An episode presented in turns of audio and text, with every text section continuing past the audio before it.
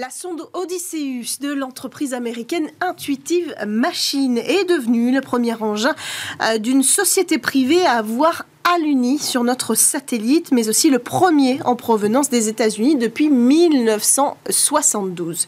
Mais au lieu de se poser à la verticale, la sonde a atterri euh, couchée sur le sol lunaire. La société assure pourtant que des données scientifiques euh, devraient malgré tout pouvoir être récupérées. Alors retour rapide sur les faits. La sonde qui mesure plus de 4 mètres de haut s'est posée sur la Lune euh, jeudi 22 février, mais des rebondissements, notamment une défaillance de son système de navigation ont compliqué la descente finale. D'après une première investigation, c'est finalement une erreur humaine qui est à l'origine de cet incident. En conséquence, deux des antennes d'Odysseus pointent vers le sol, c'est-à-dire vers la surface lunaire, ce qui évidemment limite les communications. Côté bourse, l'optimisme autour de cet événement a conduit l'entreprise américaine à être évaluée à près d'un milliard de dollars au lendemain de l'alunissage. Mais après la nouvelle de l'alunissage sur le nez. L'action s'est effondrée de 30% avant de finalement rebondir cette, cette semaine euh, de 6%.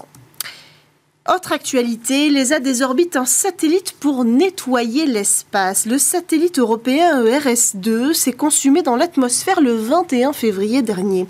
Une fin de parcours impeccable après 29 ans d'orbite autour de la Terre. Le retour de cet objet de 2,3 tonnes présentait une infime probabilité de faire des dégâts ou de heurter quelqu'un. Évidemment, la, résolution euh, est tout autre. Alors en réalité, cette procédure de désorbitation, euh, elle n'était pas prévue lors de son lancement en 1995, mais lors de sa désactivation en 2011, eh bien l'ESA a utilisé le carburant restant pour abaisser son orbite et sécuriser ses euh, batteries afin de raccourcir sa vie en tant que débris spatial. Opération réussie puisque euh, le satellite européen RS2 est donc bel et bien rentré sur Terre en se désintégrant intégralement euh, dès son entrée dans l'atmosphère au-dessus de l'océan Pacifique Nord. Alors ce n'est pas la première fois que l'Agence spatiale européenne met en place ce genre de manœuvre. En juillet dernier, par exemple, le satellite européen Aeolus, euh, lancé seulement en 2018, lui, est redescendu sur Terre avec succès après avoir euh,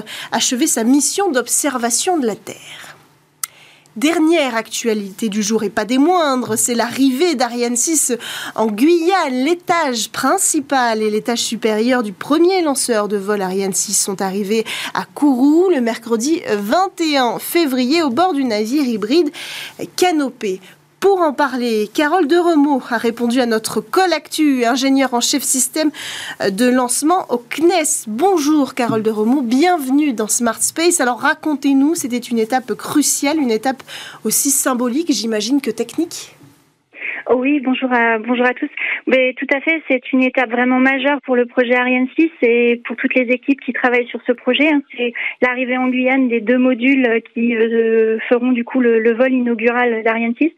Euh, donc voilà, c'est le, le, bateau canopé, comme vous l'avez dit, qui est parti de Bordeaux fin janvier, qui a embarqué le module euh, supérieur, donc l'ULPM, le, le, 5 février à Brême, et puis ensuite le module inférieur, le LLPM, au Havre le 9 février, et qui ensuite pris la mer pour arriver euh, au port de Paris à Cabo le 21 février après 12 jours de mer euh, pour enfin délivrer euh, en, Guyane et au CSG les, les deux modules du premier vol. Alors ce voyage, est-ce qu'il était sensible? Est-ce que ça représentait des risques, ce transport pour le lanceur Ariane 6 J'imagine que ce sont des éléments fragiles. Alors oui, tout à fait, ce sont des éléments fragiles. Hein. Il faut euh, effectivement éviter euh, les chocs. Il faut euh, voilà avoir une, une un environnement bien contrôlé, mais c'est ce qui est assuré à la fois par les containers, par le, le, bateau en lui-même, et puis par les par les, les, opérateurs qui sont qui sont à bord du bateau. Et ensuite, ben, une fois qu'il est arrivé au port, il faut faire toutes les opérations de de déchargement des containers pour ensuite avoir le transfert des modules par convoi hmm. sur route jusqu'au bâtiment d'assemblage lanceur euh, où on peut ensuite commencer à, décharger les modules euh, des containers. Et donc là encore, étape cruciale, le déchargement de ces containers, comme vous le dites, c'est un mouvement de manœuvre assez important. Qui opère d'ailleurs ces manœuvres? Est-ce que c'est euh, le Centre spatial guyanais, Ariane Group?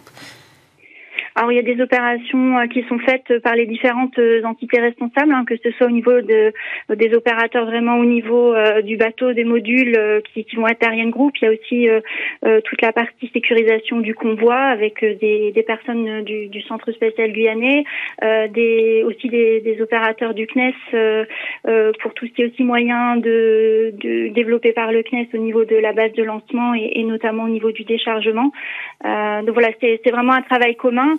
Euh, le déchargement, c'est une étape euh, particulièrement délicate quand on sort le module du container. Hein. c'est euh, donc le, les étages, ils sont sortis du container notamment grâce à un véhicule automatisé guidé. Euh, qui va déplacer ensuite les modules depuis euh, le container jusque euh, à la ligne d'assemblage à l'horizontale dans le bâtiment d'assemblage lanceur. Donc c'est effectivement une, une étape à la fois délicate et cruciale puisque après une fois qu'ils sont sur la ligne d'assemblage, ils vont pouvoir commencer toutes les opérations de finalisation et d'assemblage du corps central. Donc là, est-ce qu'ils sont sur cette fameuse ligne d'assemblage déjà ces éléments, donc l'étage supérieur et, et l'étage principal alors c'est en cours, donc l'étage, le, module ULPM, donc le Upper Liquid Propulsion Module est, déchargé de son container et sur la ligne d'assemblage, et euh, l'étage inférieur, le LLPM, euh, va l'être dans les jours qui viennent. Hmm. Et la prochaine étape, c'est quoi alors? Alors une fois que ces deux modules seront sur la ligne d'assemblage, ben, il y aura euh, la première étape qui va être de faire toutes les opérations de finalisation euh, dans le bâtiment d'assemblage et notamment euh, arriver à avoir les deux modules qui sont assemblés pour faire le corps central. Euh, ensuite, en parallèle, euh, on avait une phase d'essai combinée où on avait un module d'essai qui était sur la zone de lancement. Euh, les essais euh, avec les ergols et puis les essais de déconnexion des ombilicaux ont été terminés. Et donc, il y a en ce moment des équipes qui font la, le désassemblage du modèle d'essai pour pouvoir libérer la zone de lancement. Et donc, une fois qu'on aura une zone de lancement libérée et un corps central finalisé au, au, bâtiment d'assemblage lanceur, eh ben, ce sera le transfert de ce corps central en zone de lancement pour pouvoir verticaliser lanceur, euh, l'assemblage en zone de lancement et puis tout ça euh, vers un premier vol inaugural euh, entre mi-juin et fin juillet, c'est ce qui est visé. Donc voilà, une, étape vraiment cruciale avec un, démarrage de vraiment des opérations de préparation du premier vol. Merci beaucoup, Carole de Remaux, d'avoir euh, pris le temps de répondre à notre call actu aujourd'hui. Je rappelle que vous êtes ingénieur en chef système de lancement au CNES. On enchaîne, quant à nous, avec le TOLC et je vous propose cette semaine, à l'occasion de la révélation euh, d'une toute nouvelle classe euh, d'astronautes indiens, de découvrir ou redécouvrir un TOLC enregistré en octobre dernier sur les prouesses de l'Inde en matière d'exploration spatiale. C'est parti.